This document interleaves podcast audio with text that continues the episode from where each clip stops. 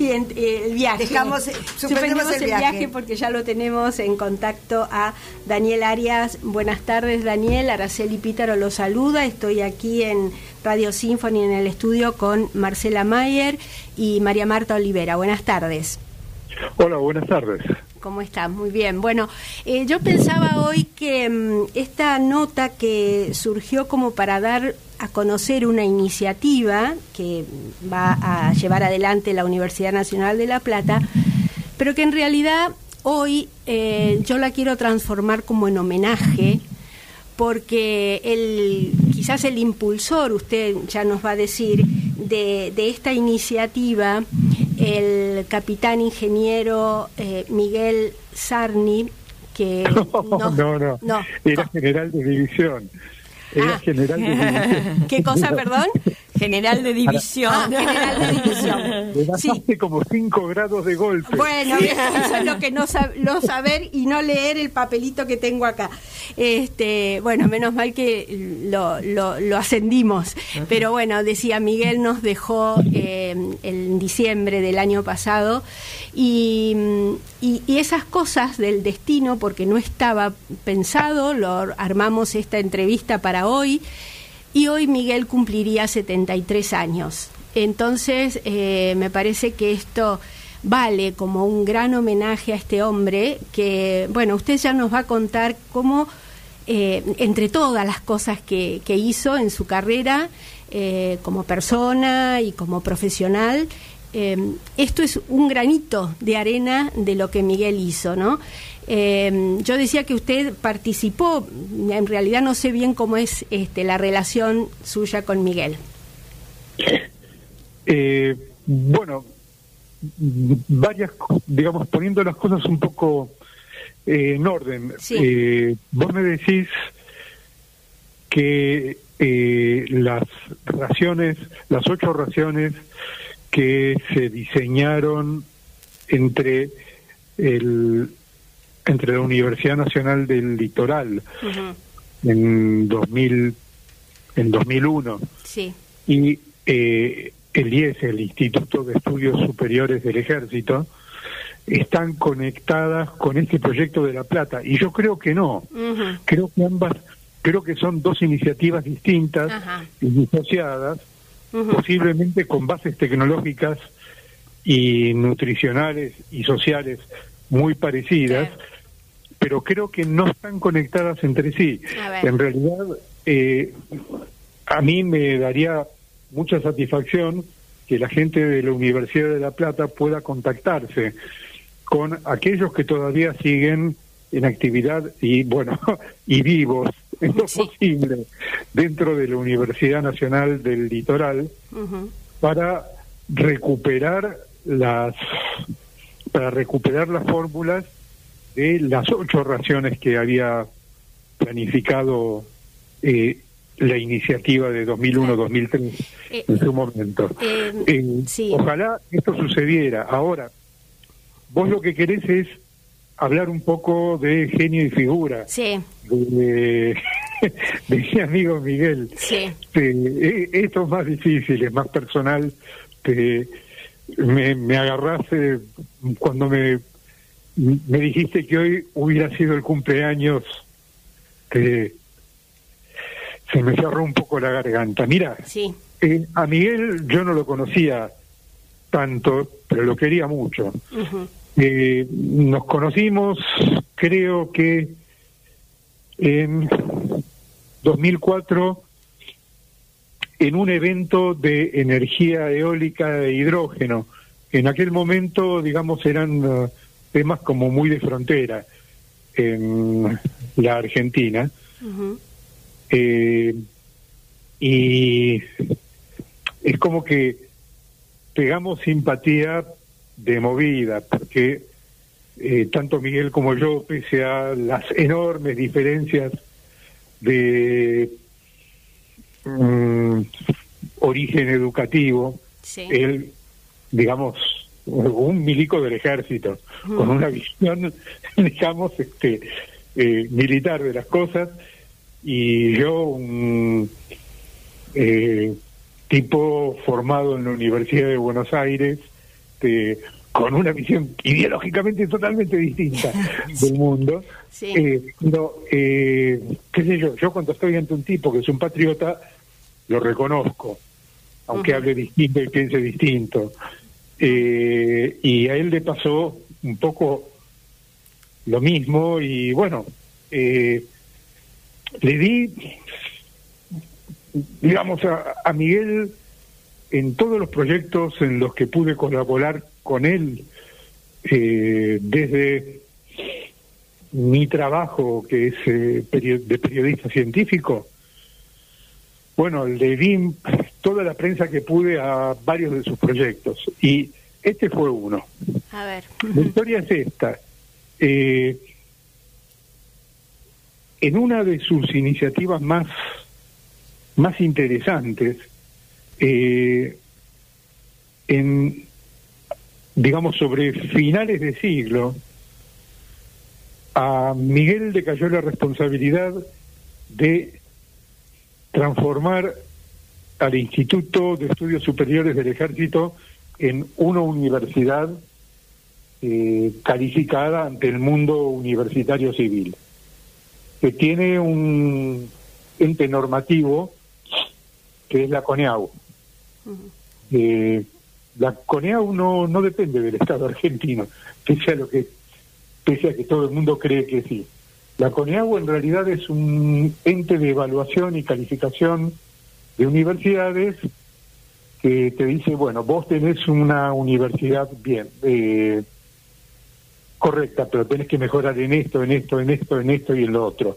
Vos tenés una universidad en formación que todavía no califica para universidad eh, y si bien la la CONEAU no te va a decir si los títulos que expedís eh, son válidos o no, no tiene la potestad jurídica de hacerla, de, hacer eso, pero tiene mucha autoridad. Eh, ¿Cómo te podría decir? Autoridad intelectual. Eh, Miguel lo que quería era que el IES calificara ante la CONEAU, lo cual lo obligó a entrar en contacto con esta entidad y hacer cambios profundísimos en la currícula de la carrera, en el tipo de profesores y en el tipo de alumnos.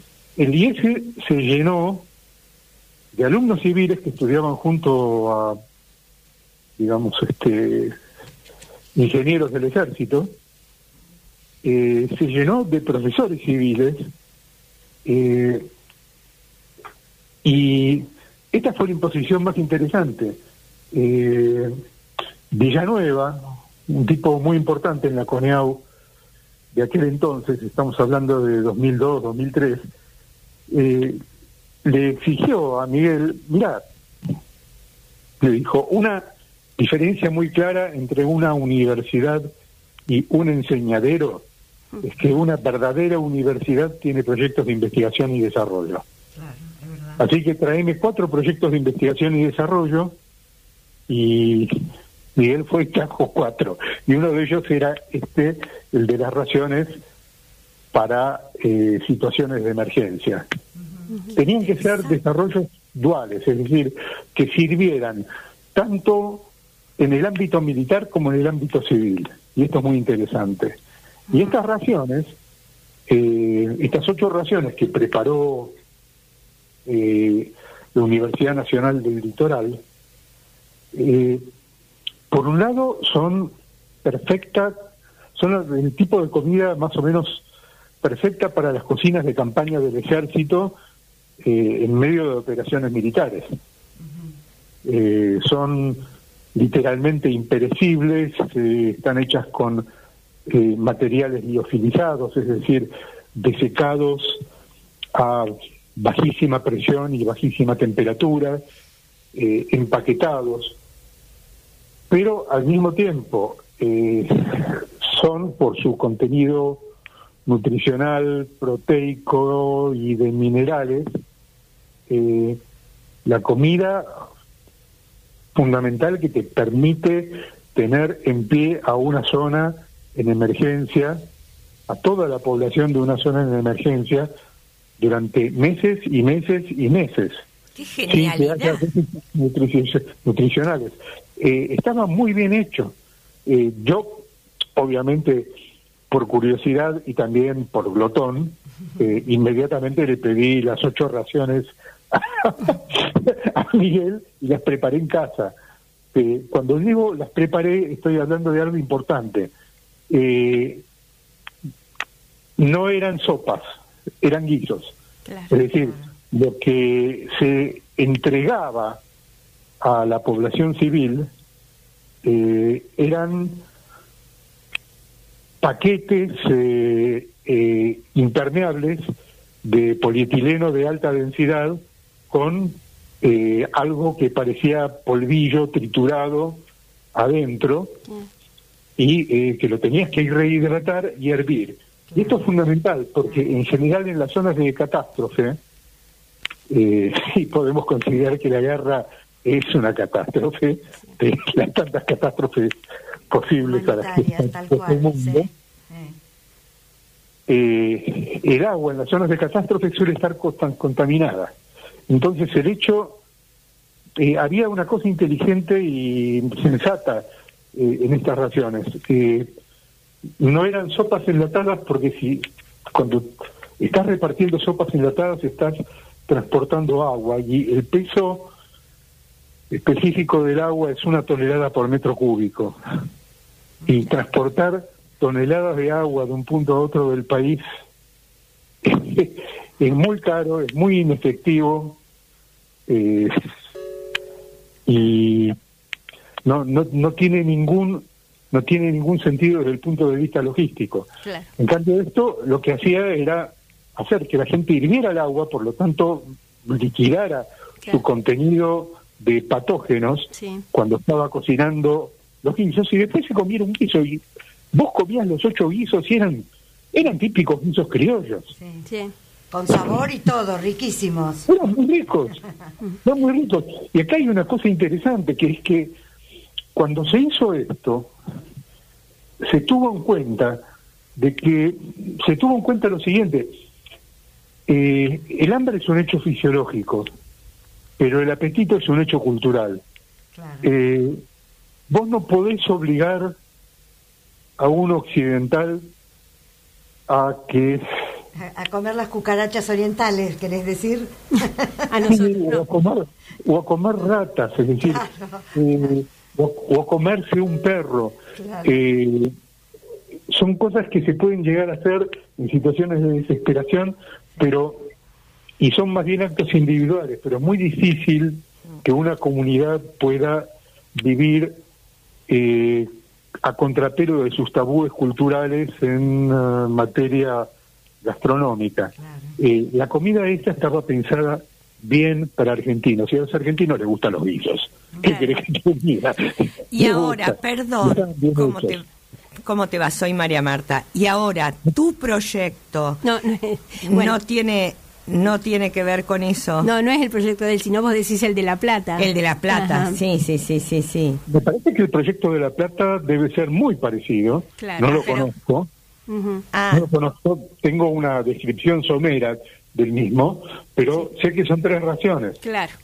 Lo que me encantaría sería que se pusieran en contacto con la gente de la Universidad Nacional del Litoral y por ahí con un simple WhatsApp claro, queda resuelto el problema y en lugar de tres raciones tienen tres más ocho, es decir, once.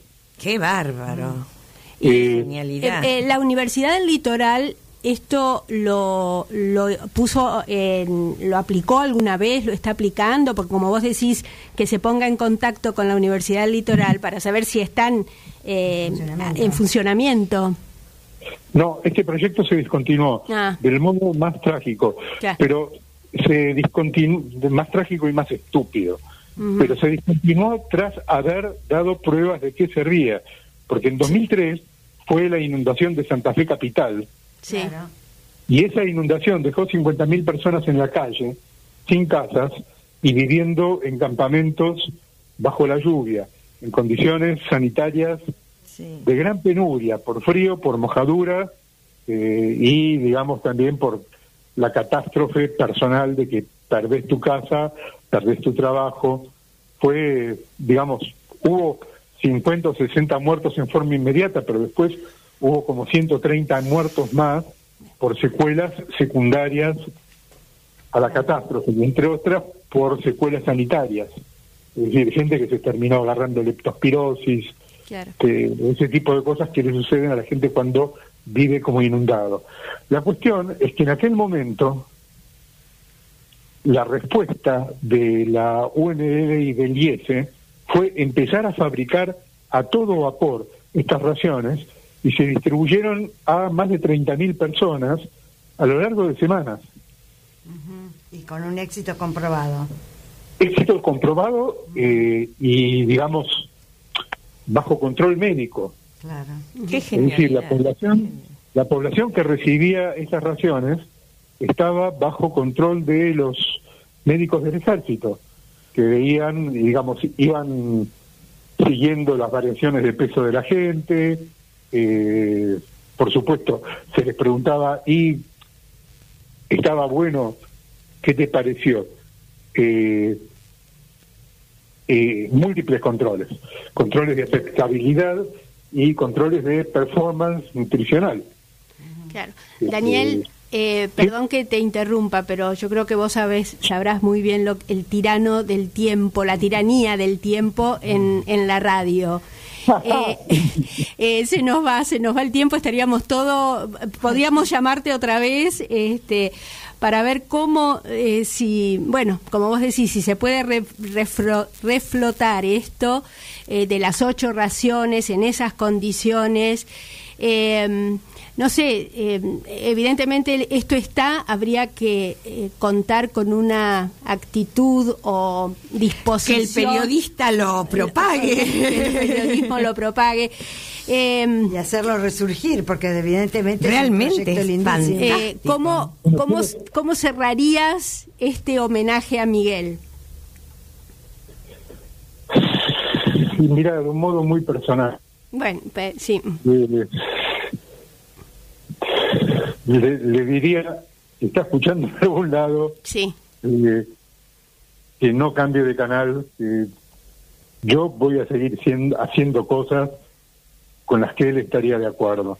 Así como lo acompañé en casi todas las que él que me las que él me propuso. Bueno, me encanta. Qué genial. Me encanta eso de saber ir del brazo con los que piensan distinto, ¿no? Eso es todo es fundamental para las cosas que, que, tenemos en común y que además son para el bien común, ¿no? Eh, aprovecharlas y seguir para adelante. Eh, Daniel, te agradezco un montón, te agradecemos acá, eh, es todo lo que nos has dicho realmente muy interesante y bueno, ya en otra oportunidad este, te estaremos que volver a llamar. Sí, seguro. Por supuesto. Muchísimas gracias. Gracias a ustedes. Bueno. Adiós. Oh, seguiríamos hablando, ¿no? Porque muy, muy, muy interesante, muy interesante, muy interesante. Este, así que, pero bueno, este, el tiempo se nos va.